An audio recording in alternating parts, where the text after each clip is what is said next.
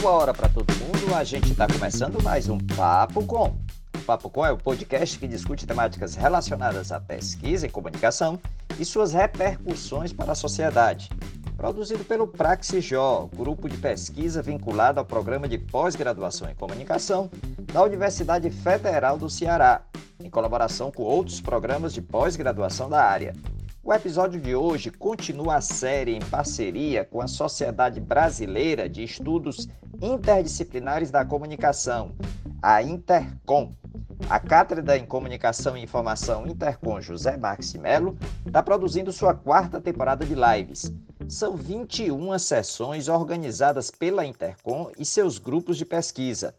Em parceria com a Intercom, o grupo de pesquisa PraxJ está transformando essas lives em episódios do Papo Com. O oitavo episódio da série discute gêneros em questão, reconfigurações e hibridismos da ficção no cinema. O debate conta com a participação de Pedro Guimarães, da Unicamp, Rodrigo Cases, da Federal Fluminense, e Jussiele Oliveira, da Federal da Bahia. A mediação é de Luísa Luz Varg, da Unicamp, pois vamos à nossa roda de conversa. Nós vamos abrir, né, então, as, as falas, não é?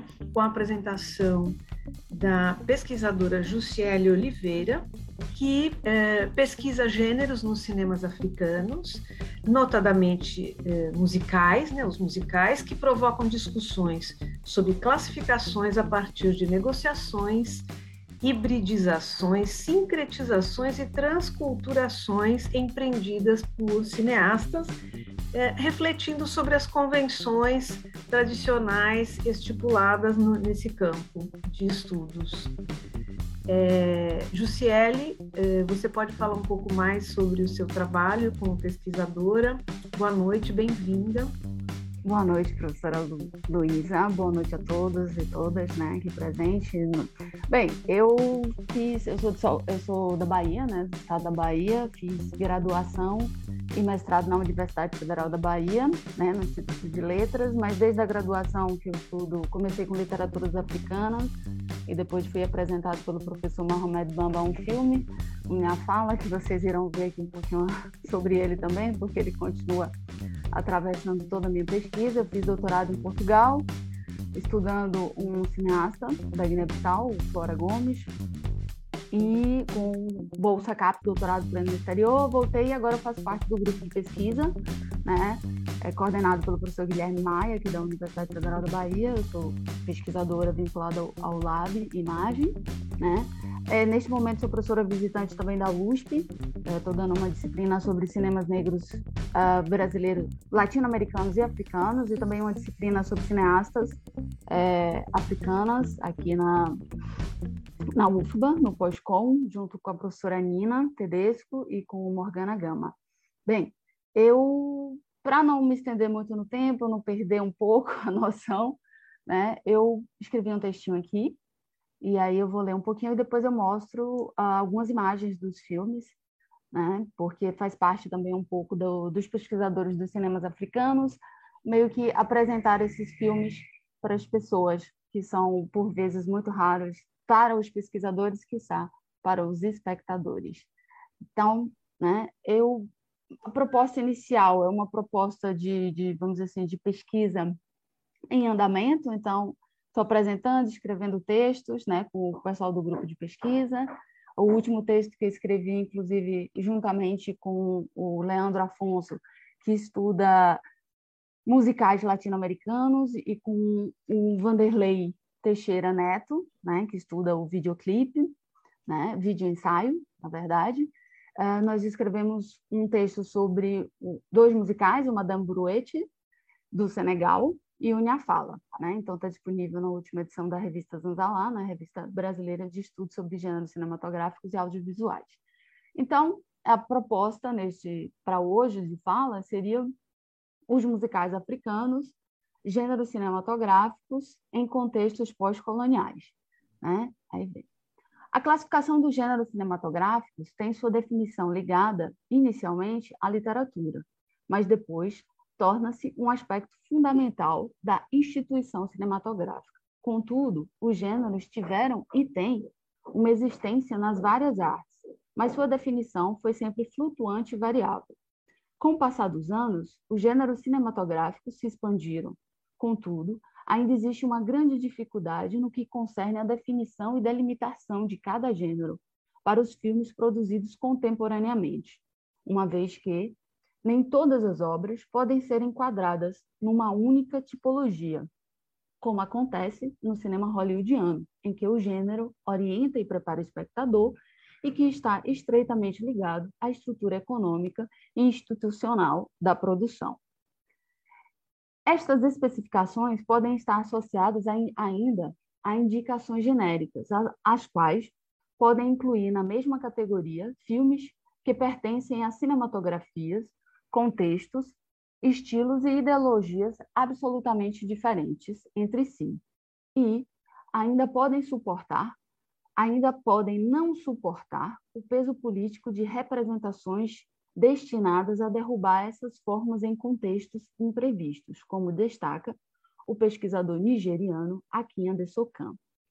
Um exemplo disso fica a cargo dos cinemas africanos, que são cada vez mais confrontados com a problemática dos gêneros e, acima de tudo, com a obsessão de alguns críticos e pesquisadores que se concentram e ainda continuam se concentrando exclusivamente nos conceitos de autenticidade político. Assim, para o camaronês Alexei Tchechwap, os filmes africanos foram inicialmente definidos por sua oposição ao cinema de entretenimento, que, por sua vez, estavam confinados ao Ocidente.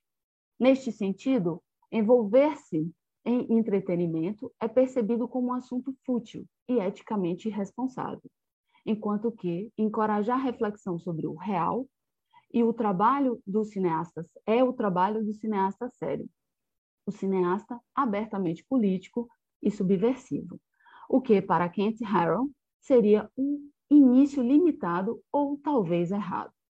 Consequentemente, Heron defende uma revolução nos paradigmas teóricos para romper com um passado que parece uma camisa de força, com suas visões de filmes amarrados a categorias e categorias ligadas a agendas políticas, porque os estudiosos fizeram repetidamente as mesmas perguntas. Com isto, quero dizer que os filmes africanos, por vezes, podem não se encaixar nos modelos e padrões de gêneros pré-estabelecidos, que deveriam seguir uma tendência contemporânea, fluida e intertextual, de que os gêneros existem e servem de código de compreensão e orientação, que está em constantemente em constante mudança, para que o espectador constitua uma espécie de repertório, como se a cada novo filme convoquem-se novas formas diversas e múltiplas. Partindo da saída da caixa canônica e padronizada das classificações de gênero e indo em direção às propostas de deslocamentos de gêneros, hibridizações, sincretismos, transculturações e intersecções, emergem os filmes africanos, que normalmente podem ser considerados e são relacionados com cinemas emergentes, cinemas do mundo, transnacionais, interculturais e pós-coloniais em virtude de suas temáticas, questões culturais, geográficas, estéticas, políticas, bem como dos seus financiamentos. Além disso, nas fichas técnicas, esses, estas películas carregam uma dupla ou múltipla classificação, especificamente nos filmes africanos identificados. Aí, neste caso, a minha pesquisa, eu, inicialmente, eu estou fazendo pesquisa em sites, e aí, ou por produtoras ou em site, ou quando o próprio cineasta indica a classificação do filme, com pelo menos uma menção aos musicais e ou música. Para fins desta discussão, portanto, é mais fecundo definir que aí vem a minha pesquisa atualmente nos gêneros está voltada para o musical africano, né? Como qualquer uh, para os fins dessa discussão, portanto, é mais fecundo definir o musical como qualquer filme em que a música é uma parte integrante da narrativa. Tal definição permite ver os filmes Carmen G, Minha Fala, Madame Bruet, é, West Indies, Carmen Negra, que sejam explorados como filmes que tomam emprestados marcadores da forma ocidental e negociam, reconfiguram, hibridizam, interseccionam e transculturam-os, através do uso de estruturas ideológicas, estéticas e narrativas africanas. Os musicais africanos podem manter vínculo com a tradição hollywoodiana clássica, construindo uma ideia de gênero plural, moldada a partir de aproximações e distanciamentos com diferentes tradições culturais, artísticas, estéticas e de contingências econômicas e políticas locais e globais. Nesse sentido, pensou-se para essa apresentação, ou seja, selecionei oito filmes. Então, uh, nesse sentido, pensou-se para essa apresentação, como a gente falou, falei oito filmes. O West Indies é o primeiro dele, ou Negros Marrons da Liberté. E eu só vou destacar, eu vou mostrar alguns filmes, mas eu só vou pensar neste momento a classificação que eu encontrei desses filmes, tá ok? Então, vamos lá. Né? É um filme do Medion Do, um cineasta da Mauritânia, de 1979.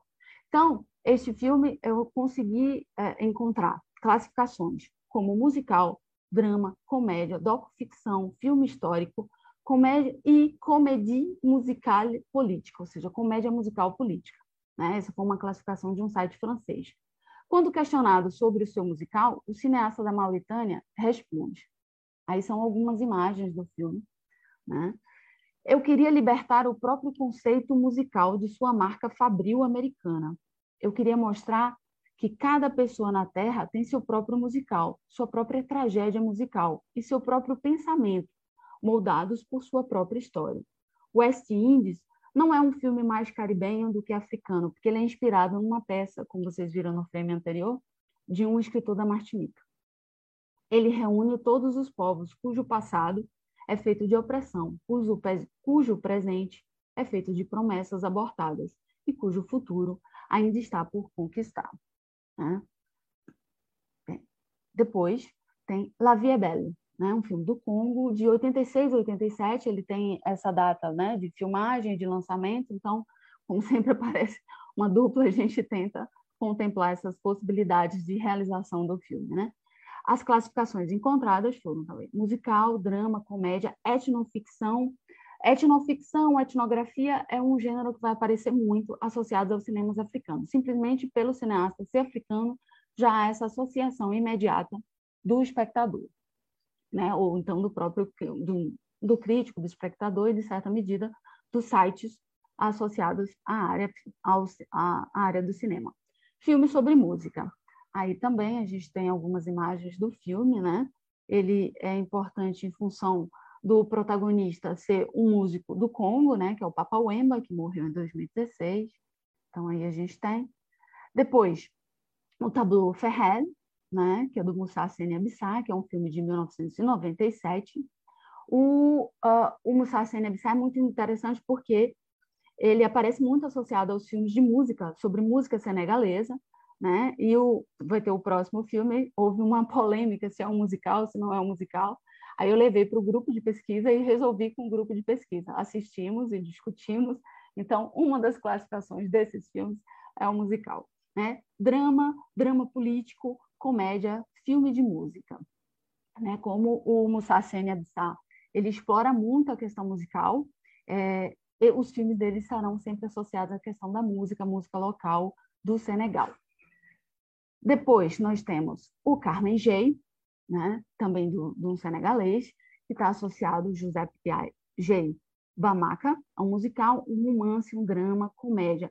E um filme muito que aparece muito nas pesquisas uh, associadas ao continente sobre questão, questões LGBTQIA+, né? que a Carmen, a protagonista, ela é bissexual. Então, há todas essas questões. Ele aparece mais como um, um filme de temática LGBTQIA+, do que como um musical. Né? Segundo Sheila Pitt, né, no texto Ascensão do Musical Africano de Junção Pós-Colonial em Carmen G. e Madame Bruet, é um dos poucos textos, ah, agora que se junta ao meu, né, e outros que eu já escrevi, mas é o primeiro texto sobre musical e um dos poucos textos em inglês sobre musical africano. Ele é um texto de 2009, recentemente a gente traduziu uh, e consta num livro, no e-book que eu e Camila Esteves organizamos sobre cinemas africanos contemporâneos. Né? Ela diz, em Carmen G, o uso de tambores é significativo e se torna a assinatura do filme, porque, deixa eu só passar a imagem para vocês verem Carmen, porque eles não apresentam, localizam Carmen, eles apresentam, eles não apenas apresentam, eles localizam Carmen em uma cultura diferente, mas também servem para ligar essa cultura auditiva à fisicalidade de Carmen, como expressão tanto da sua africanidade quanto do seu desafio. Em outras palavras, a música em Carmen J se destina a criar um espaço social distinto dentro do qual a história de Carmen vai se desenrolar. Bem, esse é o Extraordinário Destino de Madame Bruetti, que é um filme de 2002, do Moussa Sene Abissá também, né, do qual eu, uh, eu e meus colegas acabamos de escrever um texto. Né? Mais uma vez, é, comédia, drama, romance e música, e musical. Então, as múltiplas classificações sempre aparecem. Nunca, nunca eu encontrei um filme africano com uma única classificação, que é uma questão contemporânea, né? Não, também associada aos cinemas africanos. Madame Bruet oferece uma experiência musical com foco na atuação musical e dançante da personagem central. A música de Madame Bruet torna-se um comentário social sobre as ações de Mati, uma jovem senegalesa empobrecida que assassina o marido por motivos que se revelam ao longo do filme. Nesse caso, grande parte da apresentação musical baseia-se no papel tradicional dos griots na sociedade senegalesa, cujas canções de louvor narram a vida dos seus patronos.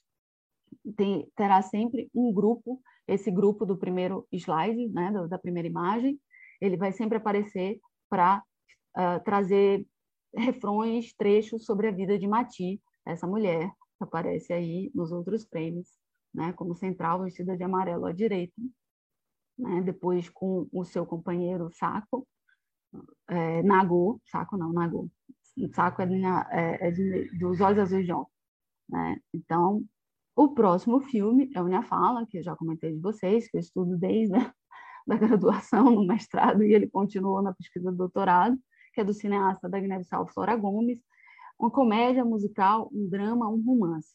Minha fala tem uma história que se relaciona em equilíbrio com as oito músicas originais do filme, o que estimula o prazer do seu visionamento, além da história de, do filme ter relação com as questões contemporâneas do país do cineasta Guiné-Bissau e o local de filmagem Cabo Verde, relacionando a liberdade cinematográfica do gênero e a adaptabilidade de contexto.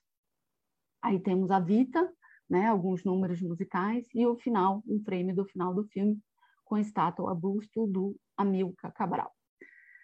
O Carmen, o Carmen Negra, é um filme da África do Sul, ou Carmen na África. Carmen Negra é a tradução do outro. Né? O filme foi, foi é, ele aparece como musical, romance, drama, e, acima de tudo, é uma ópera, é cantado em ópera, né?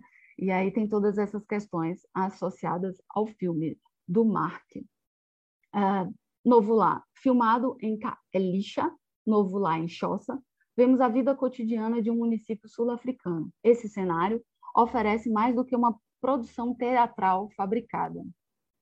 A câmera uh, de, de Don Ford May filma um mundo de crianças jogando futebol, mulheres conversando no salão de cabeleireiro, homens se barbeando e pessoas tratando de aproveitar a vida cotidiana.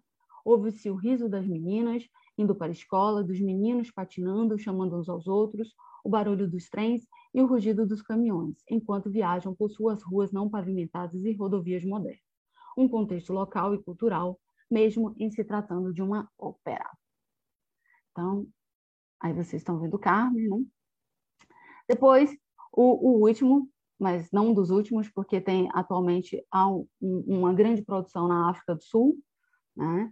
E eu não entrei muito na África do Norte, Argélia, Egito, Egito tem muitos filmes uh, musicais africanos, é um transporte em comum, né? Esse acabou entrando, apesar de ser um, um, filme de 48 minutos, em função de ser uma, uma mulher dirigir o filme, né? Uma mulher na direção. Musical, drama, um road movie, né? Assim, uh, e aí deixa eu só mostrar algumas imagens do, dos musicais do filme. Né? Assim, já encaminhando para, para o final, é necessário ver a ascensão do musical africano como uma extensão orgânica dos desenvolvimentos estéticos existentes nos filmes africanos, em vez de uma mera importação de um gênero existente de contextos externos aos africanos. Isso não significa que os cinemas africanos estejam isentos do efeito de deslocar, hibridizar, sincretizar, transculturar e interseccionar. Esses são termos, eles aparecem sempre aqui na minha fala, porque são termos utilizados por uh, o interseccionar. Foi por um, um cineasta da, da, da Nigéria, né?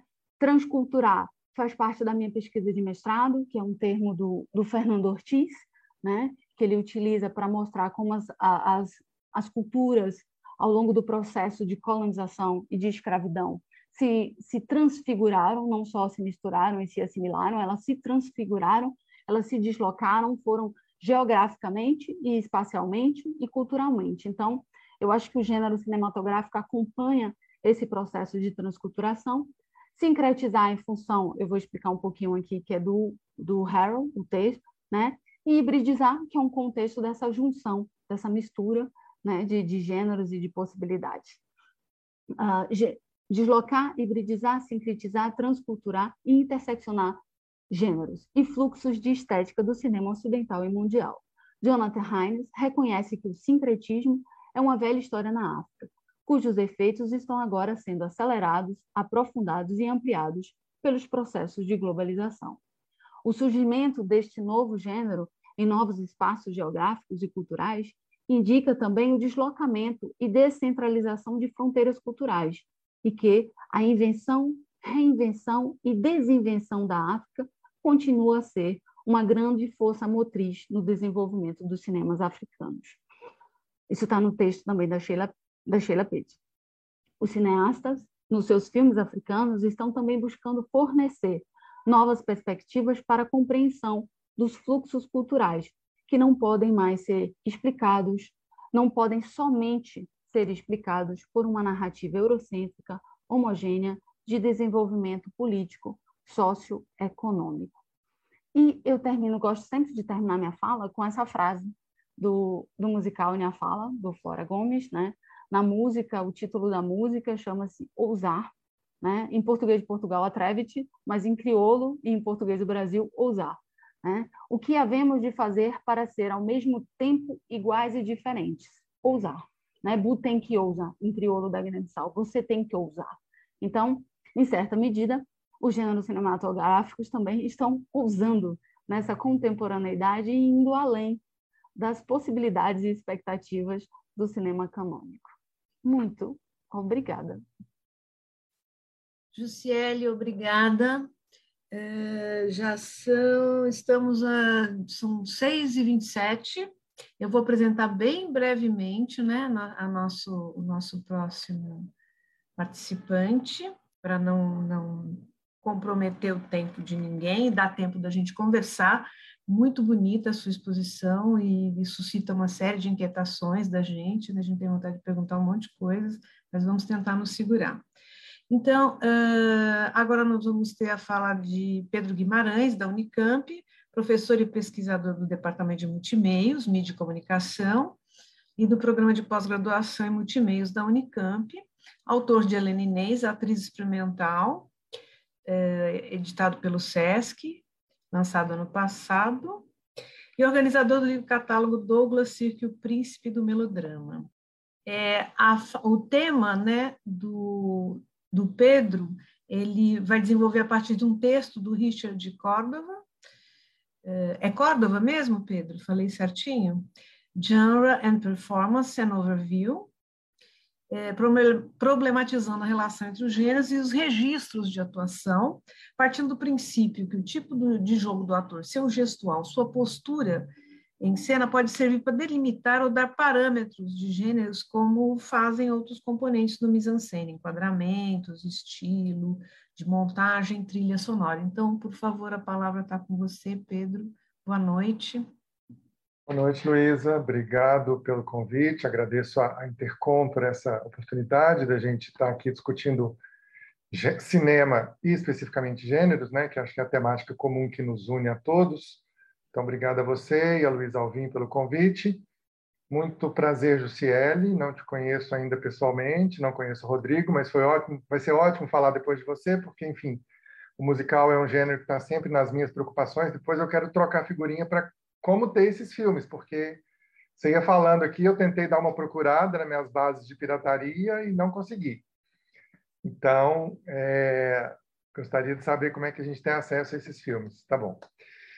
Então, como a Luísa disse, gente, eu queria, na verdade, compartilhar com vocês uma, uma inquietação que, para mim, ainda está muito no início. Né? Eu sou pesquisador também de gêneros cinematográficos. Minha pesquisa principal é no campo da atuação, uma historiografia da atuação no cinema, mas eu sempre me interessei também pelas classificações genéricas e como que essas classificações genéricas elas têm uma espécie de quase que de vida orgânica, né? De, de nascimento, é, desenvolvimento do gênero, uma crise, né? Um adoecimento, uma morte, depois um renascimento lá na frente. Então, principalmente dentro dessa perspectiva colocada pelo Steve Neal dos gêneros como organismos vivos, né, que têm esses ciclos, esses momentos de nascimento, desenvolvimento, morte e renascimento lá na frente, é, eu tenho muito interesse especificamente pela teoria dos gêneros. E aí uma das questões que eu estou discutindo, que quero começar a discutir mais, então o que eu vou apresentar para vocês são apontamentos bem iniciais ainda, é como que os registros de atuação, ou seja, como é que o jogo do ator, como é que o estar em cena de um determinado ator ou de um grupo de atores pode determinar ou dar a ver classificações genéricas mais ou menos facilmente de acordo com aquilo que eu vejo como índice né, no corpo do ator e que pode eventualmente me remeter a uma classificação genérica ou a uma prática de um gênero que se construiu né, assim como gênero e que tem, num, num dos componentes de formação, o corpo do ator, é, o seu gestual, sua postura, como um dos locais de identificação desse gênero. E aí é muito interessante passar logo depois da, da Jussiele, que falou sobre o, o musical, porque é justamente esse gênero que o Richard de Córdoba vai usar no texto dele de 1986, chamado Genre Performance and Overview, foi retomado, entre outros, né, num, num, num livro bem importante para os estudos de, de atuação no Brasil, no, no, mundo, chamado Star Texts, esse textinho aqui de, de 1991. O, o Richard de Cordova ele diz justamente que é muito fácil a gente falar de performance, né, da, da importância da performance para um gênero como musical, partindo do princípio que você vê claramente momentos onde o, o, ator ou a atriz né, tem esse, essa interrupção, digamos, entre aspas, esse alargamento de uma narrativa mais clássica, mais tradicional, para realizar um número de dança, um número de canto, e depois a narrativa volta né, para um, uma espécie de, de narrativa mais convencional, onde os personagens andam e falam, e logo depois intervém a música de novo, intervém a dança, etc.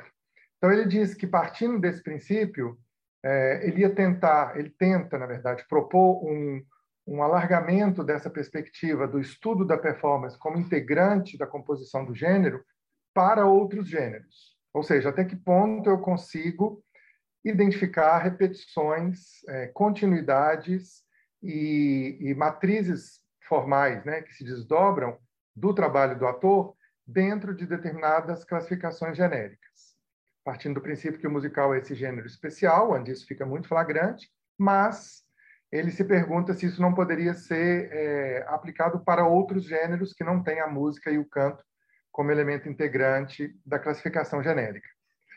Que também é um, é uma, um apontamento que, que é dado pelo Rick Altman, né, no texto basilar dele sobre comédia romântica, The American Film Musical, onde ele coloca justamente como um dos critérios é, semânticos, a gente pode discutir se é semântico ou se é sintático, mas enfim, ele coloca como critérios semânticos do musical hollywoodiano clássico o jogo dos atores, que segundo ele combina realismo e, e movimentos rítmicos, né? Aquilo que eu falei da, da, da oscilação entre um momento dito mais realista, onde os atores falam e caminham normalmente, fazem gestos por um, um viés mais realista, e em outros momentos onde eles estão cantando, dançando e fazendo gestos um pouco mais, digamos, poéticos e menos calcados no realismo.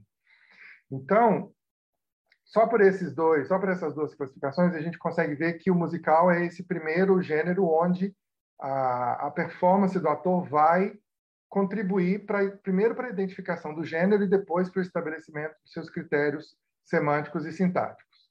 Mas o que o, o Córdova pergunta nesse texto, e não dá a resposta de uma maneira satisfatória, é, mas enfim, é um primeiro texto, né, publicado em 1986, onde ele aponta um pouco aí o caminho, que depois foi retomado por outros pesquisadores, vou falar deles já já, é uma tentativa de a gente pensar se existe esse mesmo tipo de percepção do, do, do gênero encarnando no corpo do ator, na sua performance, na sua atuação. Eu prefiro falar, na verdade, de atuação do que falar de performance, tendo em vista né, que o termo performance, é, na história da, da, dos espetáculos e da, do teatro, etc., tem uma conotação muito específica de um tipo de, de performance feita ao vivo, num determinado momento, só naquele momento, onde o corpo do ator ou do performer envolve ali o público, geralmente espaços públicos, é, e que não é necessariamente o caso do, do, do que a gente está se referindo aqui, falando do cinema. Né? No cinema, em tese, o cinema só pode filmar uma performance. O cinema não pode ser uma performance, a menos que tenha um tipo de interação particular entre corpo e uma projeção. Enfim, isso, isso alarga demais, expande demais a nossa perspectiva aqui. Mas é por isso que eu prefiro o termo atuação ao termo performance, que está na, na literatura em, em inglês, principalmente. Os franceses já vão para outro lado. Então, a pergunta é essa, na verdade, que o, que o Richard de Córdoba coloca e que alguns outros pesquisadores tentaram se aprofundar sobre ela, e eu estou me debruçando sobre isso agora, principalmente por ser, na origem, um pesquisador sobre o jogo de ator no cinema. Então, essa, essa pesquisa ela vai me juntar aos meus dois centros de interesse: gênero de um lado, atuação do outro. É, e aí a gente eu posso remeter a, uma, a um livro editado em, 1900, em 2010 por uma pesquisadora americana chamada Christine Cornia, também chamado Genre and Performance, Film and Television, onde ela faz uma espécie de compêndio né, de artigos de, de pesquisadores importantes, principalmente para o pensamento da atuação no cinema, como Cynthia Barron, é, Roberta Pearson, ela própria, Christine Cornia, Stephen Peacock, sobre é, algumas tentativas de você circunscrever determinados gêneros a partir da performance de, dos atores. Então, vai ter um artigo sobre o filme noir, um artigo sobre o cinema de horror inglês dos anos 70, é, um artigo sobre as múltiplas determinantes da atuação televisiva, ou seja, a gente expande um pouco a questão do gênero, indo até para os meios de expressão. Será que existe um tipo de atuação é, mais circunscrita ao meio televisivo e que não é muito usada, muito praticada ou muito bem vista no cinema e vice-versa, né? ou seja, pensando que existe uma diferença de, de registro de atuação do teatro para o cinema, o que a Roberta Pearson propõe é que existe também esse desdobramento do cinema para a TV, ou seja, existiram determinantes específicos da atuação na TV a partir daquela atuação que a gente entende como naturalista ou antinaturalista no cinema é, os sitcoms britânicos dos anos 80, ou seja, uma série de tentativas. Eu falo tentativas porque é, todos esses artigos desse livro, né, de 2010, eles estão muito tentando aplicar uma teoria para determinados gêneros, análises específicas para determinados gêneros, sem a gente ter uma, uma base teórica comum que possa, de uma maneira ou outra, embasar todas essas análises pontuais dos gêneros diferentes que vão ser feitos. Então, a impressão que eu tenho é que nesse campo aí da, da reflexão sobre gênero, partiu-se muito rapidamente para as análises pontuais de gêneros específicos e ficou faltando aquela base teórica mais comum, né, um pouco mais generalista, menos específica, que poderia ser aplicada a, aos diversos gêneros é, diferentes. Então, esse livro de, 19, de 2010, editado pela Christine Corner, que dá um pouco aí alguns é, parâmetros do que seria a classificação genérica a partir de registro de atuação, né, de jogo de ator. E eu acho que a gente precisa, de alguma maneira, é, extrapolar um pouco também a perspectiva que foi colocada pela Linda Williams no texto dela Body Genres, é, onde ela trata especificamente do melodrama, do pornô e é, do, do filme de horror, né, do terror. É, não sei se vocês conhecem esse texto da Linda Williams, mas é um texto justamente que ela vai dizer que determinados gêneros, que ela está chamando de gêneros do corpo, né, os gêneros corporais, que se caracterizam por uma espécie de, de equalização ou de espelhamento do corpo que eu vejo na tela com o corpo que está na plateia. Ou seja, nesses gêneros específicos, né, no melodrama, no cinema pornô e no filme de terror, é, vai existir um espelhamento entre o que o corpo faz na tela e o que o corpo do espectador, como que o corpo do espectador reage. Ou seja, falando a grosso modo, tá? Se no melodrama o personagem da vítima, né, seja ela uma mulher, uma criança ou um homem, enfim, qualquer tipo de personagem que seja, no momento ali do sofrimento, daquela, da, daquela representação da paixão, do sofrimento, da dor do personagem no, no, filme, o corpo do espectador vai sentir algo parecido com aquilo que ele está vendo na tela. Então, se o personagem chora e sofre, eu vou chorar e sofrer também vendo o filme. A mesma matriz de pensamento para o cinema de terror, né? o susto, a, a, a história do, do jump scare, que é quando o personagem se assusta, eventualmente fugindo de um assassino, fugindo de um, de um psicopata, de um serial killer, o espectador vai sentir a mesma coisa. Isso sem falar no cinema pornô, né, que também pode existir aí um espelhamento entre os atos sexuais que se vê na tela uma espécie de estímulo erótico pessoal de uma pessoa sozinha ou de várias pessoas. Isso é, é vai depender da, do tipo de espectatorialidade que está tendo. Então, eu acho que a Linda Williams já dá um passo além, sem que ela precise dizer necessariamente que existe um código melodramático de atuação, um código horrífico de atuação e um código pornográfico de atuação, né? É mais ou menos isso que ela está dizendo, mas ela não usa esses termos. Eu acho que seriam os gêneros pelos quais a gente poderia começar um tipo de tentativa de codificação da atuação a partir do gênero. E aí também não vai ser só uma, uma uma, uma tentativa de classificação do filme a partir do ator, mas é uma espécie de via de mão dupla. O ator alimenta o gênero e o gênero alimenta a performance do ator, uma espécie de, de via de mão dupla, né? entre é, o corpo do ator ou da atriz e a classificação genérica que atinge outros lugares do filme, outros nichos de criação do filme é, e componentes da mise-en-scène, assim como o trabalho do ator também pode ser. Então, é, e aí eu termino apontando para isso, como eu disse, são notas ainda bem iniciais. Eu gostaria de fazer um trabalho sobre o melodrama, especificamente sobre o melodrama clássico é, estadunidense, principalmente, mas não só. Seria interessante também tentar pensar quais as particularidades da atuação do melodrama latino-americano, do melodrama japonês, que eventualmente possam ser diferentes dessa matriz norte-americana, ou seja, partindo do princípio que o melodrama flamejante, né, cirquiano, especificamente, mineriano, dos anos 40 e 50 nos Estados Unidos, vai ser diferente de um melodrama latino-americano do mesmo período ou de outro lo local geográfico. E necessariamente o tipo de atuação talvez tenha questões em comum, mas exista diferenças culturais, não só né, de representação, mas diferenças culturais que fazem com que os atores do Brasil, do México, enfim, né, da América Latina como um todo, representem de uma maneira distinta, mesmo tendo as matrizes basilares do melodrama mantida, a questão da catarse, da identificação, etc.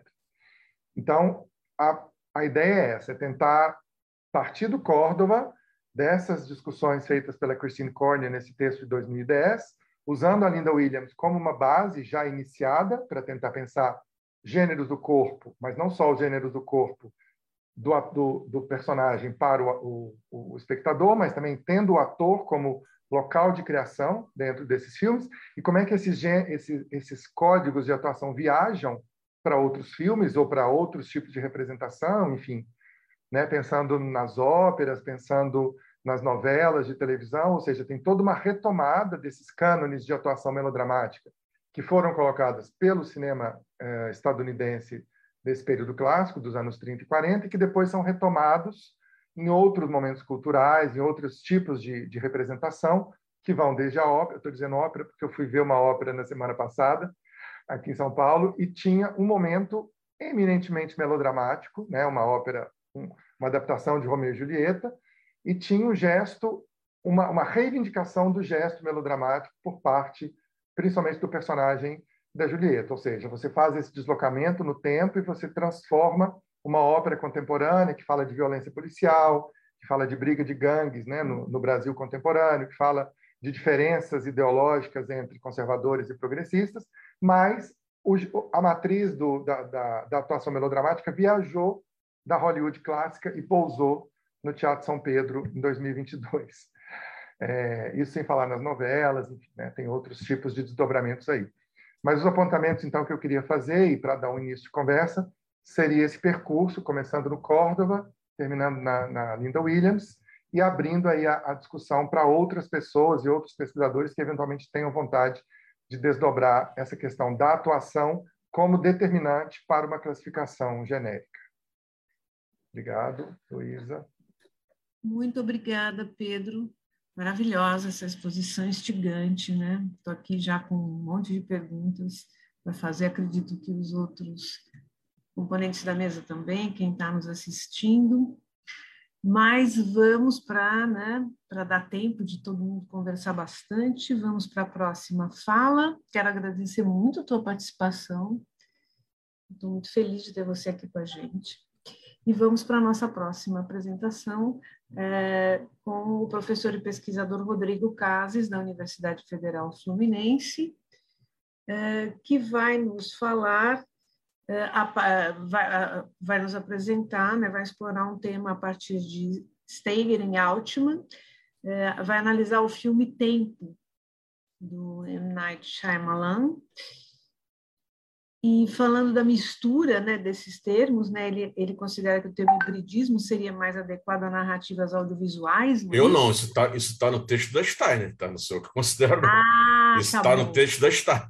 É, eu não conheço o texto dela, eu entendi da maneira como você nos Não, isso tá, desculpa, está no texto da Steiner. Eu já estou entrando na discussão, perdão. Está no texto da Steiner, não sou eu que estou trazendo isso, não. Isso tá é, que se apresentou trocas interculturais e de gêneros e modos, eu, modos narrativos na ficção audiovisual como algo que sempre foi comum e não um fenômeno dentro da produção, que, que emerge dentro da produção audiovisual contemporânea.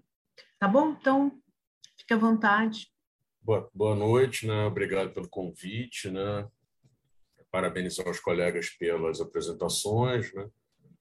Eu não preparei assim, uma apresentação tão formal assim, né? tão, tão, tão consistente, talvez. Né? Vou fazer alguns apontamentos assim, a partir do próprio tema, né? da, a partir do próprio tema da mesa. Né? Porque a minha pesquisa, na verdade, é sobre gêneros no cinema brasileiro contemporâneo, especial cinema de horror, mas a partir de uma aula que eu dei há pouco tempo na graduação. Né? Eu sou professor do curso de produção cultural da UF em Rio das Ostras, no campus avançado, na cidade de Rio das Ostras, né? uma cidade litorânea que fica umas três horas aqui do Rio de Janeiro. E esse semestre estou dando um curso lá sobre gêneros né? no, no cinema contemporâneo, em cinema mundial, né? É para uma turma de produção cultural, então o objetivo no final é produzir um curta, que no final gira em torno de alguns dos gêneros que são abordados lá. Esse semestre é ficção científica, melhor, esse semestre é suspense, horror e comédia, né? Então, dentro dessa dentro desse módulo do suspense, né, acabei exibindo o filme do do Shyamalan, que é um cineasta que eu gosto muito, né? Esse último filme dele, O Tempo, Old, e me suscitou algumas questões que eu acho que tem a ver com esse tema dessa, dessa mesa. Né? E assim, eu começo a minha apresentação né, dizendo assim, né, até pensando na, na, apresentação da colega, né, a Jussi... Ai, meu Deus do céu, como é que é o nome dela mesmo? Opa! Jussiele. Jussiele, né? Jussiele, isso que na verdade assim, a mistura dos gêneros, né? depois eu vou entrar a partir do texto da Steiger, essa questão de mistura, por que mistura né? e não hibridismo, né?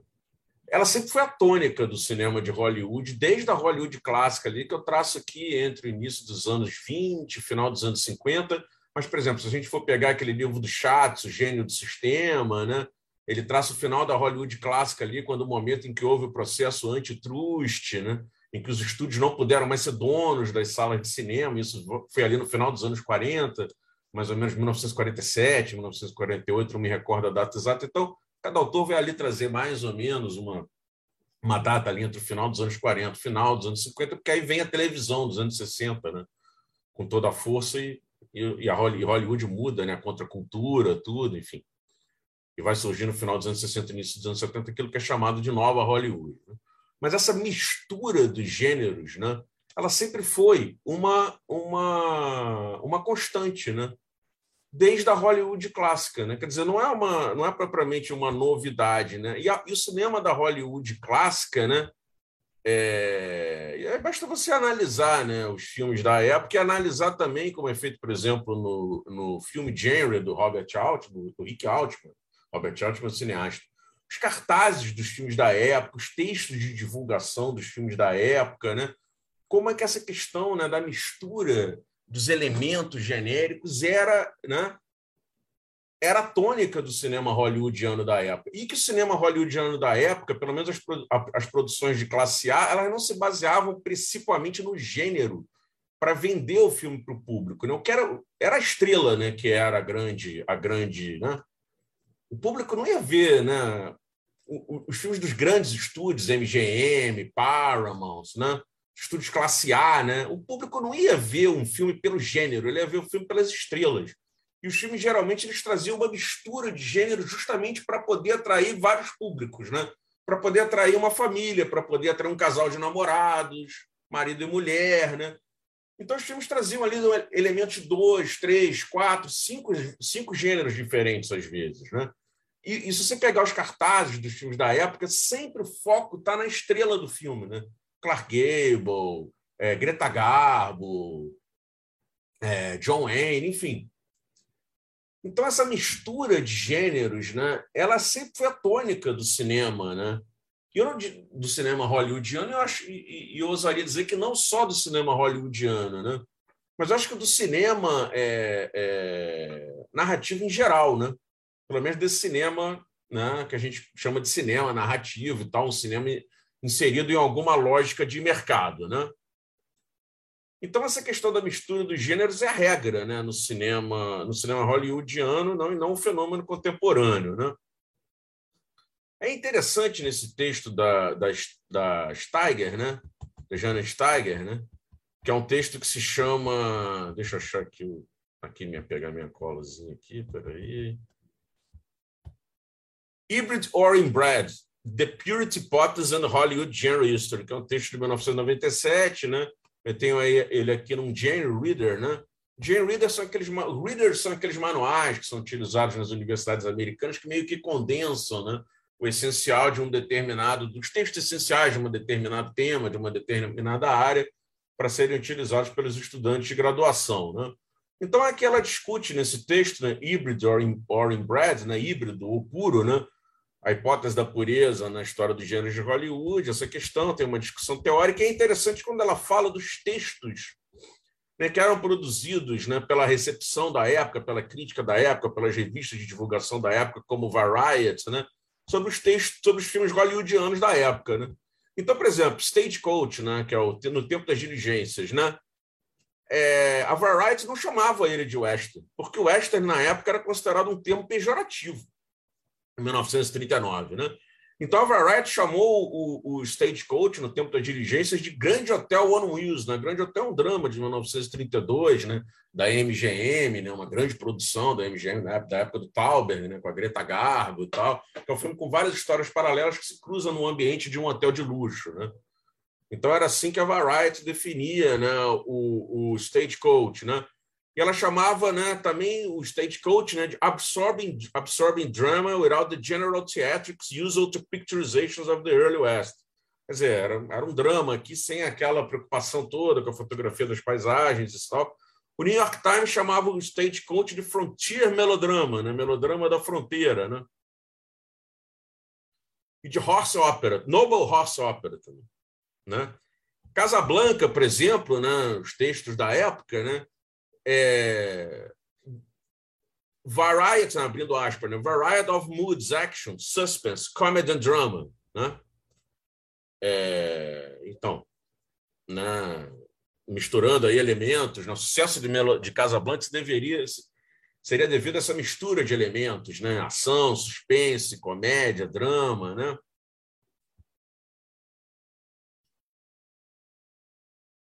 Um outro filme também da época do período da Hollywood clássica, Mildred Pierce, né, que é um melodrama no ar do, do, do, Michael Curtis, né, baseado num romance que depois virou uma, uma série, se não me engano, da HBO, e romance no qual é baseada a novela Vale Tudo, do Gilberto Braga, aquela novela de 1988 do Gilberto Braga, é baseada nesse romance, Mildred Pierce, né, do qual foi retirado esse filme Mildred Pierce, que é uma história de um conflito entre uma mãe, que é uma mulher muito correta e tal, que se separa nos Estados Unidos, se divorcia nos Estados Unidos dos anos 40, tem que tocar a vida e abre uma cadeia de restaurantes e fica muito rica, e a filha dela, que é uma, que é uma pessoa muito ambiciosa e tal, sem caráter, e o filme se orienta entre essa, né, entre esse conflito né, da mãe e da filha, que já é um elemento, né, e uma, uma mãe que é muito boa, muito correta, muito honesta, e uma filha que é totalmente o contrário da mãe, que a gente já vê aí o elemento do melodrama forte, né? E esse filme, se a gente for ver hoje em dia, por exemplo, é classificado como filme noir, que é uma classificação que na época nem existia. Né? Esse termo noir foi cunhado depois. Né? Vem da crítica francesa e tal. Enfim. E a gente pega aqui os textos da época. Né? Estou tirando isso aqui do artigo da, da Janet Steiner. Tá? É, é um drama, né, entre aspas, é um drama, melodrama, frank sex play, né? Porque tem a, a John Crawford ali, a filha dela, que são mulheres assim interessantes, tal. Mother Love Story e o Murder Mystery, porque o filme começa com o filme ele tem uma narrativa mais ou menos não linear que ele começa com um assassinato, né? Depois no final do filme você vê o que, que aconteceu com aquele assassinato. Quer dizer, ele ele combina vários elementos aí, né? O drama da mãe e da filha, que pode ser até um subgênero aí, que se a gente for pesquisar, a gente vai achar várias narrativas com esse subgênero, né? Drama familiar, né? Murder Mystery, né? Esse mistério de assassinato, que é o Whodunit, né? E, cara, o mais que tem aqui no texto, né? É... Frank Sex Play, melodrama, enfim, né? Tem um elemento erótico, claro, no filme, assim, muito, né? Da filha, principalmente, né? Que é muito... A filha ela se utiliza né, da beleza e tal, para seduzir os homens, para atingir os objetivos dela, mas claro que isso na época fica muito né, é, disfarçado. Né? No filme é muito sutil, né, porque o código Reis na época, né, o código de censura na época, não permitia um tratamento mais adulto para essas questões do sexo, do erotismo no, cina, no cinema, né? É, cine negro, né? É, não permitia esse, esse, essa abordagem, uma abordagem mais adulta do sexo no cinema, e todo mundo sabe, aqui sabe disso, né? Então, voltando aqui às questões que eu estou abordando no texto, né? tem uma coisa interessante também que a, que a Steiger fala no texto dela, né? de que esse termo hibridismo ele deveria ser reservado né? a sua origem lá, que vem daquela apropriação que o Mikhail Bakhtin faz do, do, do híbrido da biologia, né? que seria um encontro realmente entre culturas diferentes. Né? E que essa mistura de gêneros no cinema hollywoodiano não é um encontro entre culturas diferentes, né? está ali dentro de uma coisa ocidental, né? enfim. E até trago aqui uma citação literal do texto dela, né? abrindo aspas aqui, né? In the social and communicative sense in which Bakhtin uses the term hybrid, the notion ought to be reserved for truly cross-cultural encounters, né? E aí eu penso aqui que, por exemplo, no cenário da produção audiovisual brasileira, seria um tema complexo, né, que a gente poderia discutir de uma outra maneira, ou talvez até pensar isso como um gênero também, que seria o cinema indígena, né? Quer dizer, como é que é essa produção de cinema indígena, né? Porque é um cinema que realmente aí traz você realmente tem um encontro entre culturas, né? Diferentes. O cinema como uma invenção ocidental e o indígena se apropriando, né? Dessa invenção para fazer o seu, o, o, seu registro, né? como é que isso se dá, enfim, tem toda uma pesquisa sobre isso que não é a minha área, mas a gente poderia pensar isso como um gênero, talvez, né? e talvez até dentro do cinema indígena haja gêneros diferentes, né? e como é que a gente poderia colocar isso em termos né? que é realmente um, um, um efetivo hibridismo né? dentro de uma produção audiovisual. Né? E aí, para pensar essa questão de uma maneira, né, trazendo um filme contemporâneo, né, essa questão da mistura de gêneros, né, eu, eu trouxe o, o, old, né, o tempo old do, do, do M. Night Shyamalan. Né, e é uma coisa interessante o, o, o Shyamalan, né, porque ele é um cineasta nascido na Índia, né, e que imigrou para os Estados Unidos com a família dele com seis anos. Né, então, ele tem essa origem, né, que é muito comum no cinema norte-americano, né? Cineastas que vêm de outros países são assimilados, né? Por essa indústria audiovisual americana poderosíssima que vende seus produtos aí para todo mundo e tem uma fórmula, né? Uma certa fórmula de fazer cinema, de fazer audiovisual, né? Shyamalan tem início da sua carreira em 1992 com um drama, né? Praying with Angel, que é um filme que ninguém viu, é um filme que acho que nem foi distribuído comercialmente, mas ele é mais associado ao gênero suspense, desde o sucesso do filme O Sexto Sentido, que é um filme que fez um sucesso colossal, que é o terceiro longa dele, né? O segundo longa dele é uma comédia, não me recordo agora exatamente o nome do filme. O terceiro filme dele é O Sexto Sentido, que é um filme de 1999, com Bruce Willis e tal, que é um suspense, é um filme que fez um sucesso de público colossal. Né? E a partir daí o Shyamalan passa a ser identificado com esse gênero suspense. Né? E é interessante essa coisa, aquilo ali que o Pedro estava falando, né? É, da, da fala do Pedro, que eu achei uma fala muito boa, como é que determinados atores acabam sendo associados com determinados gêneros dentro desse modelo da indústria do cinema, né, do audiovisual hollywoodiano e também aqui no Brasil, por exemplo, a gente poderia estar na Rede Globo, né? Como é que determina nessa indústria das novelas, tal, que é a nossa Hollywood, assim, com todas as diferenças, né? Mas como é que esse sistema né, genérico, que é um sistema né, de identificação, ele acaba associando né, determinados atores com determinados gêneros, né? Ou pelo menos com determinados personagens que a gente associa a alguns gêneros, né? E o último tempo, o último filme, né, do, do Shyamalan é o Tempo, Old, né? que é uma transcriação de uma história em quadrinhos francesa, Sandcastle, de autoria de Pierre Oscar Levy e Frederick Peters. Né? Geralmente o Shyamalan trabalha né, com roteiros próprios, mas, nessa, mas nesse filme ele, ele, ele fez essa transcriação, essa adaptação, prefiro o termo transcriação dessa HQ. Né? E é interessante, né? Essa, essa, porque o pôster ele vende o filme como um filme do Shyamalan, né? como se o Shyamalan fosse um gênero, né? Como se a marca, né, a grande marca do filme, a grande né, etiqueta do filme, né, se a gente pensar de acordo com aquela ideia, né, com, aquele, com aquela teoria, de acordo com a teoria do Altman, né, que a gente pode pensar o gênero por várias instâncias, né, e a gente pode pensar o gênero como etiqueta também, né, uma maneira de vender um determinado, um determinado entre aspas, produto, né? E o pôster brasileiro aqui traz o produto a, gente pode ler aqui, uma nova viagem de M. Night Shyamalan, né? A mente por trás do Sexto Sentido e Fragmentado, que são os dois filmes dele de maior sucesso. E são dois filmes de suspense, Fragmentado tem uma coisa de horror também, o Sexto Sentido ficaria mais dentro do gênero de suspense também, ninguém pode escapar dele, tempo, né? Breve nos cinemas. Então, assim, eu fiz uma, uma pesquisa né, das classificações genéricas do tempo em alguns sites, né? E aí, pensando, né, de acordo com a teoria do Altman, daquela quarta né, instância né, do, do gênero, né, com o gênero como recepção. Né?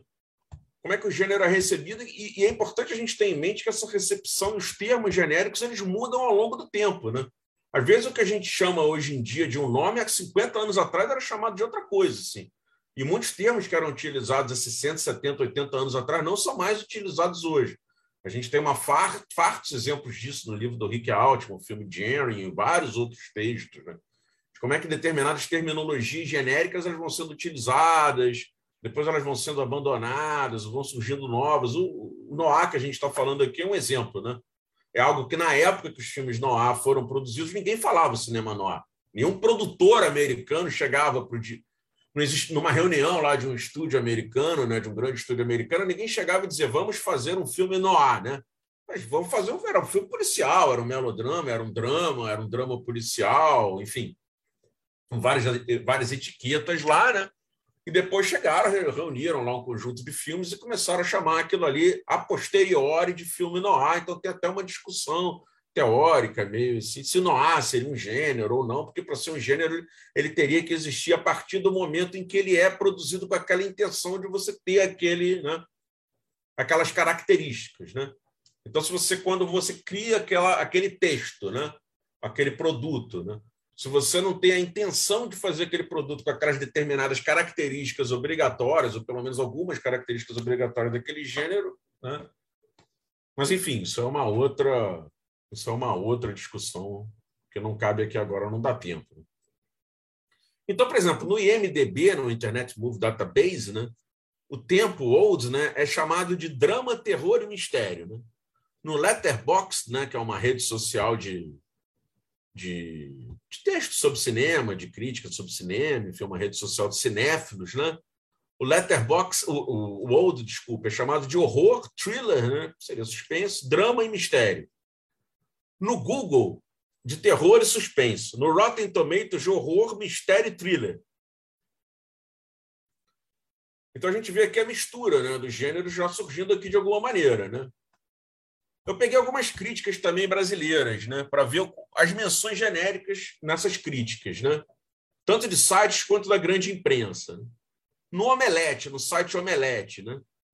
Marcelo Hessel, ele fala de horror e suspense.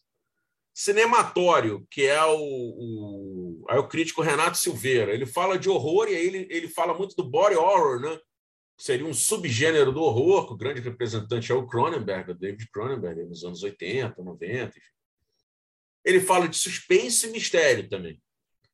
O Arthur Tuoto, né, no site dele, fala de suspense, mistério, drama, ele, drama, melodrama, ele, ele cita né, a palavra melodrama, né, porque o filme tem todo um texto ali de uma família, né, de um casal que está se separando e que vai fazer uma viagem de férias para poder ali talvez ou se reconciliar ou poder proporcionar uma viagem para os filhos, mas eles têm algumas, algumas DRs ali e essa e tem várias questões ali, né, que as pessoas se, se põem, né, se colocam que às vezes são tratadas na chave do melodrama. E tem um texto que eu não me recordo agora se é, é da Linda Williams ou se é de outro teórico, que diz que a base de todo cinema né, hollywoodiano é o melodrama. Aliás, é interessante também que o Hitchcock ele diz que nunca fez, tem uma frase do Hitchcock, né, que ele diz que ele nunca fez outra coisa que não fosse melodramas. Todo o cinema dele, o Hitchcock dizendo isso do próprio cinema, o próprio cinema dele. Né? que todo o cinema dele, Hitchcock, era melodrama, era um melodrama. Era um melodrama. O melodrama seria a grande maneira de você se comunicar com o público. Maneira mais efetiva de você se comunicar com o público. Então, no Globo, né, o Daniel Schenker e o Mário Abad já acabam, não mencionando, acabaram não mencionando nenhuma questão genérica mais específica. Né? Na Folha de São Paulo, Thales de Menezes falou de terror, suspense e ficção científica. Né? interessante, porque o filme traz, sem dúvida, alguns elementos de ficção científica. E no estado de São Paulo, a Mariane Morizawa fala de terror, né? Ela fala também do gênero do gênero terror. Né? Então, basicamente, a minha comunicação, assim, que é uma coisa muito simples, seria isso, né? Seria mais ou menos organizada, né? Dentro dessas, dentro dessas, dentro dessas três premissas, né? É, trazer, né? de que essa mistura de gêneros sempre foi a regra e não a exceção do cinema. Né? Eu digo aqui do cinema hollywoodiano, mas eu, mas eu entendo que a gente poderia dizer do cinema comercial em geral, né? produzido seja no Brasil, na Itália, no México, na França, na Espanha, sei lá onde, na Grã-Bretanha, enfim de que o termo hibridismo a gente talvez devesse reservar para determinadas produções audiovisuais que tragam realmente um encontro transcultural, né? tragam ali alguma questão transcultural de fato, né? para resguardar a força desse conceito que vem dos estudos culturais, né? que atualmente é muito utilizado nos estudos culturais, né? vem dos estudos culturais, atualmente sendo muito utilizado nos estudos culturais, talvez a gente poderia utilizar o termo mistura, alguma outro, algum outro termo para não causar essa essa confusão com hibridismo, hibridação. E trago agora, trouxe agora esse exemplo né, do, do old, do tempo, para mostrar como é que mesmo na Hollywood atual, né, claro que existem diferenças, né? A gente sabe a questão do pós-moderno, do pastiche, mas enfim, isso não entra agora aqui né, em discussão, como é que essa questão da mistura dos gêneros continua sendo fundamental dentro da organização né, de um produto hollywoodiano, blockbuster, que é geralmente demandado para né, atingir um público variado, né? para atingir um público, para atingir variados públicos, né? E não somente um público muito de nicho, apesar de que a propaganda do filme, e aí é uma coisa interessante, se desse tempo, poderia passar o trailer também do filme, que é bem calcado no suspense, na questão de ser um filme de Shyamalan, o cartaz do filme, o pôster do filme, ele vende muito filme para o público do Shyamalan, que é um cineasta que tem um público muito fiel, é um cineasta que muita gente odeia. Muita gente ama, muita gente odeia. É um cineasta que é muito identificado com o gênero suspense, apesar de ele ter feito filmes de outros gêneros também. E apesar dos próprios filmes dele misturarem suspense, horror, enfim. E a até tem um filme que é um filme meio de super-herói, que é o Glass, né? corpo fechado, enfim. Se aventurou aí nessa trilogia também, de uma forma um pouco né? diferente, vamos dizer assim, desses filmes né? da Marvel, desse tipo de, de narrativa, por esse, por esse gênero, vamos dizer. Acho que agora já dá para dizer que é um gênero, né? Antes era um adjetivo, acho que agora a gente já dá para dizer que o filme de super-herói é um gênero. Então é, é isso que eu tinha para falar aqui. E acho que agora a gente poderia debater. Né? Obrigada pelas, pelas contribuições, gente. Estou assim muito feliz e gostaria de fazer, enquanto ainda dá tempo, pelo menos uma pergunta para cada um, se me permitem. É, para Jussiele, Jussiele, é, quando você fala nos musicais africanos, é, essa é a minha, minha questão, né? Que ficou mais forte com a sua exposição. É, você diria que essa ideia de musicais, no fundo, é um olhar de fora sobre a produção africana? Porque, por exemplo, é, para nós sempre foi muito estranho nos filmes de Bollywood o uso da música. A música é uma forma de atrair a audiência, né, dentro dos filmes bollywoodianos. E aí você tem o maior policial e tal, e você tem o famoso clipe, e muita gente vai lá para ver aquela artista no meio do filme que não tem a ver exatamente com todo o contexto. Então, queria que você comentasse um pouquinho se, se como é que eles são vistos localmente, né? Esses esses, esses musicais, né? Se, se essa questão do musical não estaria mais na crítica que olha uh, do, do, de fora, e claro, quando você de alguma maneira coloca numa, numa plataforma de distribuição, os filmes tendem mesmo a, a ter outro tipo de, de categorização, né? Certo? Aconteceu isso com, por exemplo, Cidade de Deus, né? Foi uma, deu uma enorme polêmica. Aqui ele é lido de uma maneira, é, no exterior ele foi classificado como gangster film e o pessoal ficou louco. Mas na real eu acho que ele ele até está dentro quando você vai ver um Steve Neal, né? Os caras que estudam os gêneros hollywoodianos não está totalmente fora o gangster film. Enfim, então eu queria que você respondesse isso. Para o Pedro Guimarães, teria um monte de perguntas, mas não vai dar tempo. Então eu vou tentar me ater. Você quase não comentou uh, a questão dos métodos de atuação, né? Quando você fala do ator como criação. Porque eu não sei, eu acredito, não sei como é que você vê isso, que tem algum impacto. É, por exemplo, até sobre, sobre tipos, estereótipos, a femme fatale. Né? A femme fatale não nasceu no cinema no ar, certo? Vem lá da literatura, é um conceito que antecede e tal, mas nos cinemas no ar, aquele, pelo menos aquele período clássico, eu diria que até hoje, ela tem uma interpretação mais naturalista, mas você também tem outras escolas né, de atores, de atuação interferindo nesse processo, ou não, ou não é, não é por aí. Então, eu queria que você comentasse isso na medida do possível, né? É, porque é um tema que dá para discutir uma noite inteira, pelo amor de Deus. Enfim, por favor, adoraria que você comentasse.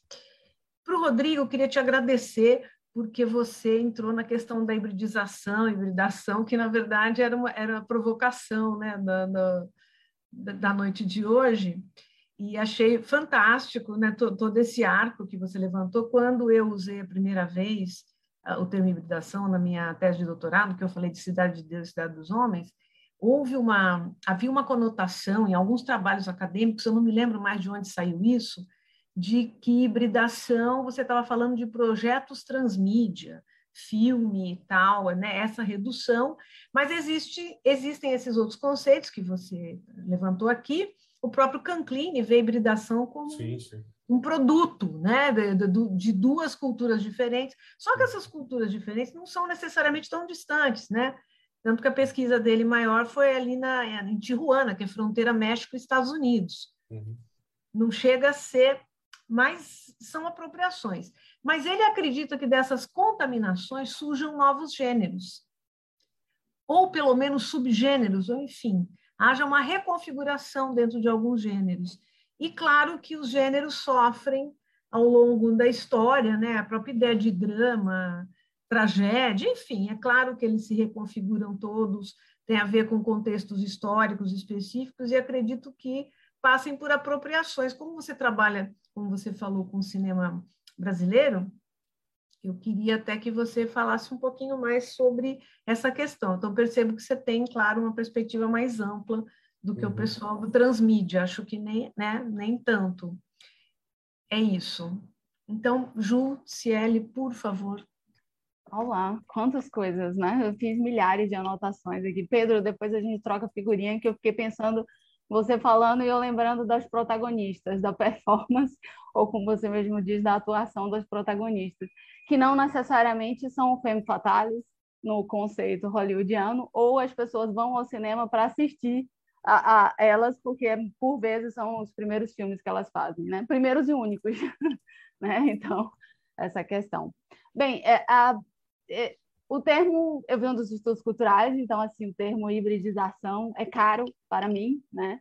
Mas uh, eu gosto muito de pensar também a partir da discussão do Stuart Hall e do Walter Miolo. O Walter Miolo propõe a viagem das teorias, né, de como essas teorias elas viajam e se adaptam aos novos contextos, né, onde elas estão, como você mesmo falou do gênero, né, da classificação do filme Cidade de Deus, e também do Stuart Hall em representação e cultura, cultura e representação, se não me engano, né? a gente aciona as nossas questões primeiro do que as dos autores, e que ele fala, da, vamos dizer assim, de como ah, os conceitos vão agregando, né, é, vamos dizer assim, mais significados e significantes, né, inclusive desconstruindo, né, que é o que acontece com o híbrido, hibridização. Né? Eu também, quando eu escuto assim, chega a me dar um arrepio, mas gosto muito, faço igual o Rodrigo, né, Rodrigo? Digo quem está falando, não sou eu, não. Né? A gente está sempre mostrando quem é que está falando. E, é, por exemplo, sincrético mesmo, eu não, eu não uso, mas o, o cineasta usa. Uh, o filme Minha Fala, eu, o Rodrigo falou do Minha Fala, né? Que é, que é muito bonito, foi isso? Eu também eu sou apaixonada. Não, foi do, da, do primeiro filme que você trouxe. O West daqui, Indies. West Indies. É. Ave Maria. Porque aqui no, Rio de, aqui, no, aqui no Rio de Janeiro... Ah, mostra ano, Medium Door. É, teve uma mostra e eu consegui ver o West Indies na Cinemateca do Man, aqui no Rio de Janeiro. Né? Gente, mas esse filme... Eu, ele, eu tô pensando, eu tenho um É um filme fantástico, um filme é, fantástico. É, e ele tem uma e ele tem uma, uma narrativa épica, né? Uma coisa bretiana, assim que ele lembra muitos filmes do Glauber. Né? Já falaram muito isso, né? essa perspectiva teatral e etc. É espetacular. É assim, recomendo né, para todo mundo. Acho que é um filme é, que trata de todo o processo de escravidão e depois do retorno com a migração, né? E de um olhar crítico fenomenal, o Medion Do. E, ah, mas o Minha Fala também é um clássico, viu? Adoro. Então, para a gente pensar esses deslocamentos, né, e, e, essas questões associadas. E aí eu sempre faço isso, uso a partir, né, por exemplo, tem outro termo mesmo que eu não, não sou muito fã, que é animismo. Mas uh, alguns conceitos vêm do continente como religião animista, né? E quem sou eu, o meu olhar de fora, como a Luísa, para entrar na pergunta da Luísa, vou dizer, não, animismo tem toda uma relação pejorativa? Não, não, né? não, não sou fiscal de, de, de africanidade de ninguém, né? E nem de, de questões ocidentais. São minhas demandas, não as demandas do filme, né? E aí, uh, Luísa, eu penso, claro, esse olhar de fora, mas também um olhar de dentro, né? Um olhar aí só os nomes aqui que eu consegui pensar, né, dessa perspectiva do gênero que a gente discutiu aqui, vem do diretor, do roteirista, da produção, da mídia, do ator, da atuação, do tema, né? São tantas questões que a gente precisa tentar do espectador e da crítica, né? Que tanto eu quanto o Rodrigo trouxemos esses termos que a crítica também aciona, faz o seu papel, apesar dessa prévia classificação e catalogação, né? Ah, penso, fico sempre um, amigo uma vez me disse, ah, Justo, isso é tão bom você dizer que o roteirista, porque o roteirista parte de um gênero, né? E aí vai se desdobrando em outras questões, que também é o nosso papel como crítico, teórico, pesquisador, de juntar.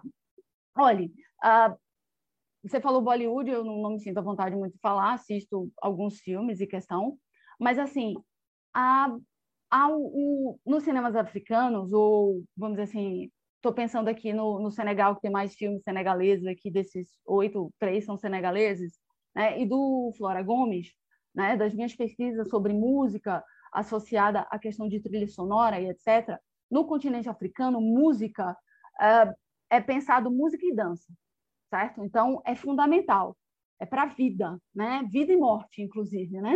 É uma relação cíclica. Se canta quando nasce, quando morre, né? E os filmes mostram muito isso, né? Os rituais. Inclusive, o, o Carmen G vai ser criticado por fazer um cântico islâmico numa cerimônia católica, entendeu? Ele vai ser proibido em alguns países uh, muçulmanos justamente por isso. Então, sabe, são questões que aí a gente, que, que para o nosso olhar, não são acionadas, mas que aí com a pesquisa a gente vai discutindo e aprendendo. Então, assim, música é inseparável. Por isso que os filmes do Mussá, uh, mesmo sem essa questão do espetáculo, vamos dizer assim, uh, do espetáculo que a gente imagina quando pensa musical, ou completamente cantado, né, desses, desses, dessas características que estão no nosso imaginário sobre cinema, uh, ele não aciona essas questões né? Mas ele usa a música para narrar a vida da pessoa, da, da, protagonista, e como isso é culturalmente, uh, vamos dizer assim, implicado naquela narrativa. Né? O Mussá tem uma entrevista que está no YouTube, no Cine África, que a Camila Esteves fez com ele, em que ele fala dessas questões, né? da importância do griot, que narra a partir da música e, e de uma história oral, a, a, que está tanto no, no La Vie Belle, né, com Papauemba. O Papauemba é a representação desse griot, mas que tem o sonho de ser cantor. Então, todas essas questões para mim são importantes e, acima de tudo, a, a, acompanhado da visão cultural, das identidades culturais. Eu escrevi um texto com Lucas, também do grupo de pesquisa, sobre. E era um documentário, né? Um, um, no ritmo do Antonov. É um documentário que é feito num campo de, de, de refugiados, né? É, no Sudão, na guerra do Sudão, e mostra como e o título do, do artigo que é um trecho de um personagem né de uma pessoa entrevistada que diz bem assim uh, nós sorri nós sorrimos depois do ataque porque era certeza de que estávamos vivos. Entendeu? Então e nós cantamos e dançamos justamente associados por isso e mostra como a música e, e a dança é um fator de, de cultural de união também né? Então tem essa questão do olhar.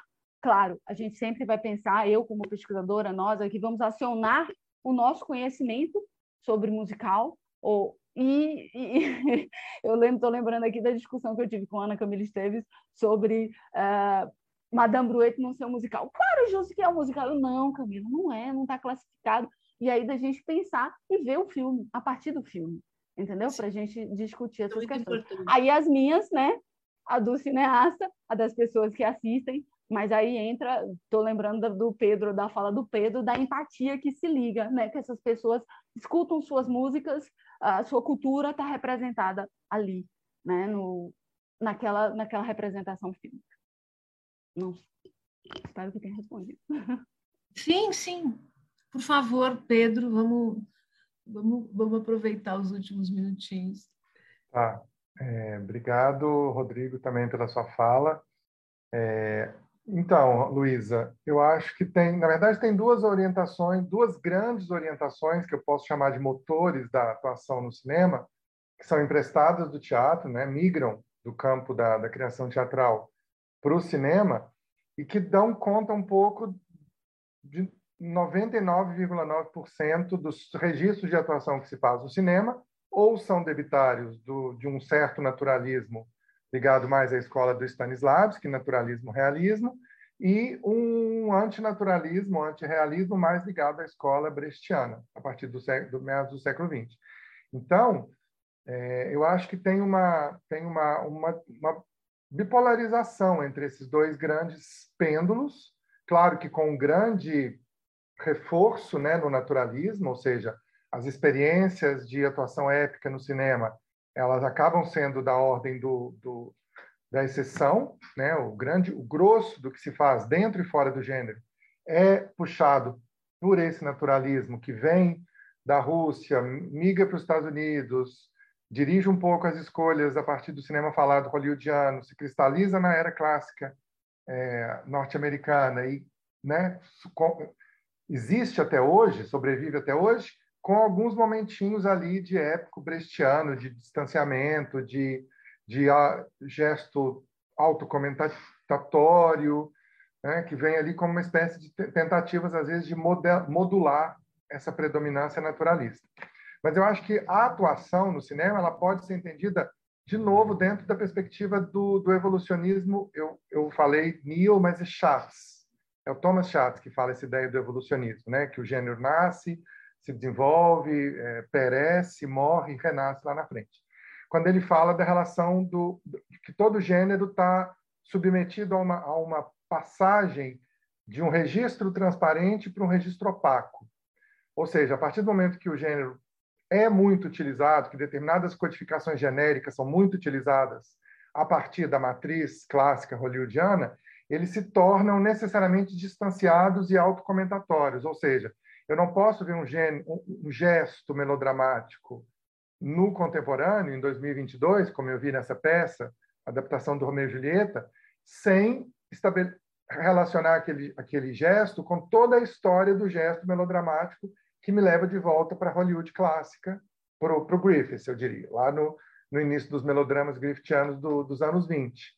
Então, a, a, mesma perspectiva evolucionista que o gênero sofre como um todo, né? Os diversos lugares do, do, do gênero que estão se tornando instâncias comunicantes com o espectador, a atuação é a mesma coisa. Então, eu diria, já que você citou a Mulher Fatal, eu vejo uma grande diferença entre os trejeitos, por exemplo, da Verônica Lake nos anos 40 e a Kim Basinger refazendo a mexida de cabelo, né, do cabelo milimetricamente ondulado, como ela copia no LA Confidential, no do penteado da Verônica Lake, ela aparecendo daquele jeito, se mexendo daquele jeito, mexendo no cabelo, fazendo uma voz toda meio adocicada, é, é para mim é a mesma passagem. É, é da transparência para a opacidade. Então, a Kim Basinger, necessariamente, ela está recuperando outras mulheres fatais da história do cinema que tiveram origem lá nesses anos 40. Então, no fundo, tudo torna-se opaco, né? Porque nessa nossa pós-modernidade, tudo já se fez e tudo já se viu. Então, necessariamente eu tenho que levar esses gestos e essas posturas como um segundo, num segundo grau, assim. Eu não posso, eu não, eu não consigo aderir a elas de uma maneira imediata, como os espectadores dos anos 40, 50 aderiram, por causa do distanciamento temporal. Sim, era isso mesmo. Obrigada, Pedro. E Rodrigo? Não, assim, pensando essa sua, a sua pergunta né, relativa ao cinema brasileiro, Luiz, assim, pensando sempre os gêneros né, como processos culturais, né? Uhum. O gênero é um processo cultural, né? Por isso que o, o processo cultural é histórico, é um processo histórico-cultural, né? Por isso que o que às vezes a gente vai chamar de musical aqui, né? Talvez não fosse o que era chamado de musical há 70 anos atrás, 80 anos atrás.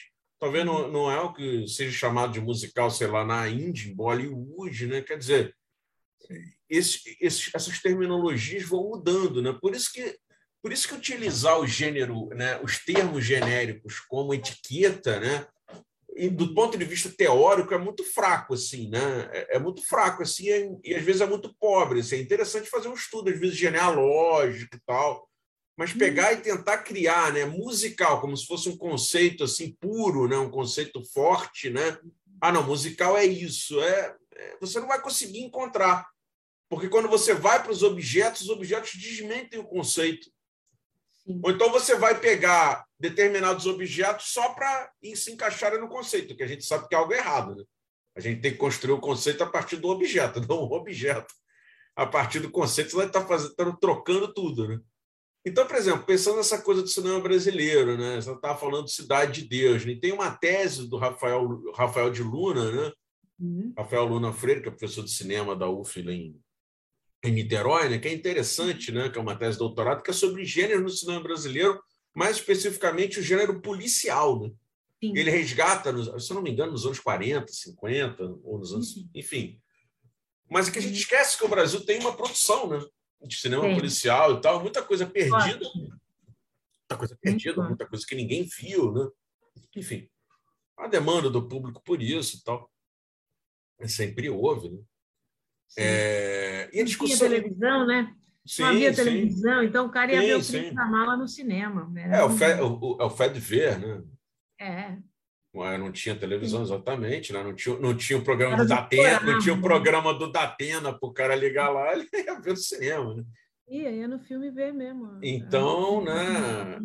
Então, tem, uma, tem um capítulo da tese dele que ele discute uma coisa interessante, até ele fez um, um texto sobre isso na Filme Cultura, uma edição da Filme Cultura, na época que a Filme Cultura voltou, bons tempos, em que é uma edição especial sobre gêneros, então que ele discute a questão assim: é um filme polici é um filme policial brasileiro ou é um filme brasileiro policial, né?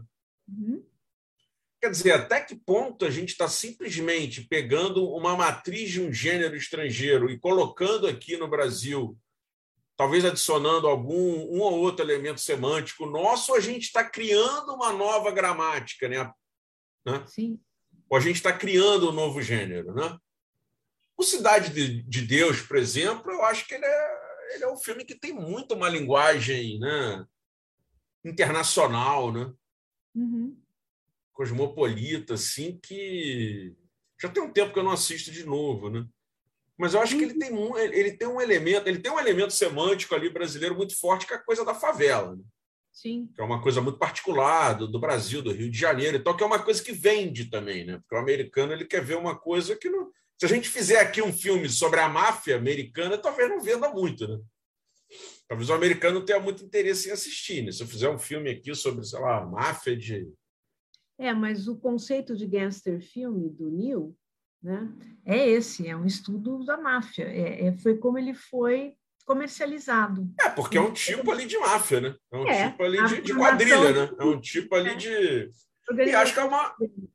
É uma maneira, talvez, também, essa etiqueta de você fazer comunicar aquele produto para o público, né? Sim. Porque o público tem uma, uma, uma uma, um entendimento do que, que é isso imediato, né? É um gangster filme, né? Então o que, que eu vou ver lá, né? E que e o é. filme realmente, de fato, ele traz uma dimensão muito forte, né? Dessa questão da, das quadrilhas e tal, do crime organizado, até certo ponto crime organizado, que talvez para nós não seja a nossa primeira a primeira dimensão que a gente enxerga no filme, né? Não.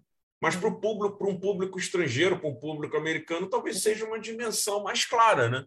Mas eu acho que o Cidade de Deus, por exemplo, eu estava pensando em outros filmes que eu, que eu vi agora, né? Medida Provisória, Marighella, né? Sim. São filmes que incorporam muito né? uma gramática de um, de um cinema norte-americano, assim, de uma maneira muito forte. Assim. Ao mesmo tempo que eles trazem ali elementos semânticos né? da, brasileiros, né? enfim. Discussão complicada. Mas não, é uma discussão interessante, ah, assim, né? É do, do quanto que e, e aí, retornando, né, tem uma anotação que eu fiz aqui, retornando a coisa da chanchada, né? Acho que a Bernadette quer falar sobre a chanchada, né? Porque a chanchada foi muito criticada pelos cinema novistas pela questão da paródia, né? Uhum. Mataram, mataram correr, é, nem Sansão nem Dalila, né? E hoje em dia a gente vê nessa paródia da chanchada uma força ali, uma coisa carnavalizante, né? Que os cinemanovistas não viam. Eles achavam essa paródia uma coisa horrorosa. Assim, pô, os caras, em vez de fazer um negócio, um filme crítico da realidade brasileira, os caras fazem uma diluição tosca de um filme americano para fazer piada e tal, né? Quer dizer, ao invés de tentar criar um produto que seja uma estética, uma uma, né, uma estética brasileira, uma, né, uma estética né, pensada aqui para o Brasil, a partir das condições de produção brasileiras, as condições até de luz brasileiras, né, que são outras condições, né, enfim, e os problemas também do país e tal. O cara vai lá, pega, faz uma, uma diluição de Sansão e Dalilo, uma diluição de, de matar ou correr, né? e hoje a gente tem um olhar totalmente diferente né? Uhum. para essa questão da paródia das chanchadas. Né? Hoje a gente vê a, Hoje a gente vê a paródia, a gente, você pega o, o, próprio Glauber mudou ao longo do tempo, né? Mas você pega o Glauber, aquele, aquele livro dele do começo dos anos 60, Revisão Crítica do Cinema Brasileiro, pô, o cara fala horrores do Chechado, assim. Chechado é a inimiga número um do cinema novo. Assim. É, pornochanchada, dia... ninguém mais usa esse termo, é um termo datado, né? É, exatamente. É né? mercado, é uma comédia erótica. É, exatamente, né? Por exemplo, por que não? É isso que era, era uma comédia erótica. Não, e é interessante, né? Isso, isso Mas lá lembra... naquele momento... Ah, e se você pegar os filmes que são né, etiquetados como pornô chanchados, que é um termo vazio, que você vai ver que ali, os filmes da boca do lixo, né? Principalmente os filmes da boca, você vai ver que ali tem filme policial, você vai ver ali que tem filme de terror, você vai ver ali que tem filme de suspense, ficção científica. Claro, tinha um elemento do erotismo, né, do nu, porque na época era uma coisa que chamava público, né? Não tinha ex-vídeo para o cara entrar ali e ficar vendo nu 24 horas por dia, né? Então Sim. você tinha ali, e nem é pornô, né? Porque o sexo explícito só vai entrar no cinema brasileiro no começo dos anos 80, a gente sabe disso, né? Coisas eróticas, acho que é o primeiro filme pornográfico, se eu não me engano, posso estar falando besteira, produzido no Brasil, que é filme escrito em 1981, 1982, né? E aí a boca vira o, o terreno ali do, do pornográfico mesmo, né? Mas é interessante também, como esse cinema também, né, da boca, ele era visto às vezes como, como um cinema muito, às vezes de uma maneira negativa, por talvez trazer uma se inspirar muito nos modelos, né, de determinados gêneros hollywoodianos de uma maneira muito direta, né? É. é. na verdade é isso. O cinema da boca era quase um gênero. O cara já achava que ia ver X ou Y, né? Também, Acabava também. reduzido a isso. Também. Gente, o papo está maravilhoso, mas a gente tem que encerrar. É uma pena. É, mas é isso. Ficamos por aqui, mas ficamos em contato. Fica aqui o convite para participar do artigo do livro da Intercom e do livro do GP Cinema. Tá? A gente pode conversar sobre a disponibilidade. Eu adorei, de verdade, estar tá aqui com vocês hoje e estar tá discutindo esse tema. E quero agradecer a presença de todos, é, da Intercom aqui nos apoiando. Muito obrigada. E o Papo Com tá terminando. Esse episódio continuou a série da quarta temporada das lives Cátedra Intercom 2022 realizada pela Sociedade Brasileira de Estudos Interdisciplinares da Comunicação, a Intercom. O Papo Com é o podcast que discute temáticas relacionadas à pesquisa e comunicação e suas repercussões para a sociedade. Produzido pelo Praxijó, grupo de pesquisa vinculado ao Programa de Pós-Graduação em Comunicação da Universidade Federal do Ceará, em colaboração com outros programas de pós-graduação da área. Eu sou Edgar Patrício, professor do curso de jornalismo e do programa de pós-graduação em comunicação da Universidade Federal do Ceará. Bruno Malacó produz comigo o Papo Com. Ele é doutorando em comunicação aqui do PPG Com UFC. Ian Magalhães, estudante do curso de jornalismo da UFC, colabora também com a gente. A gente agradece muito sua escuta. Você pode enviar sua crítica ou sugestão para podcastpapocom.gmail.com. Você também pode acompanhar as novidades do Papo Com no arroba podcastpapocom. Até o próximo episódio.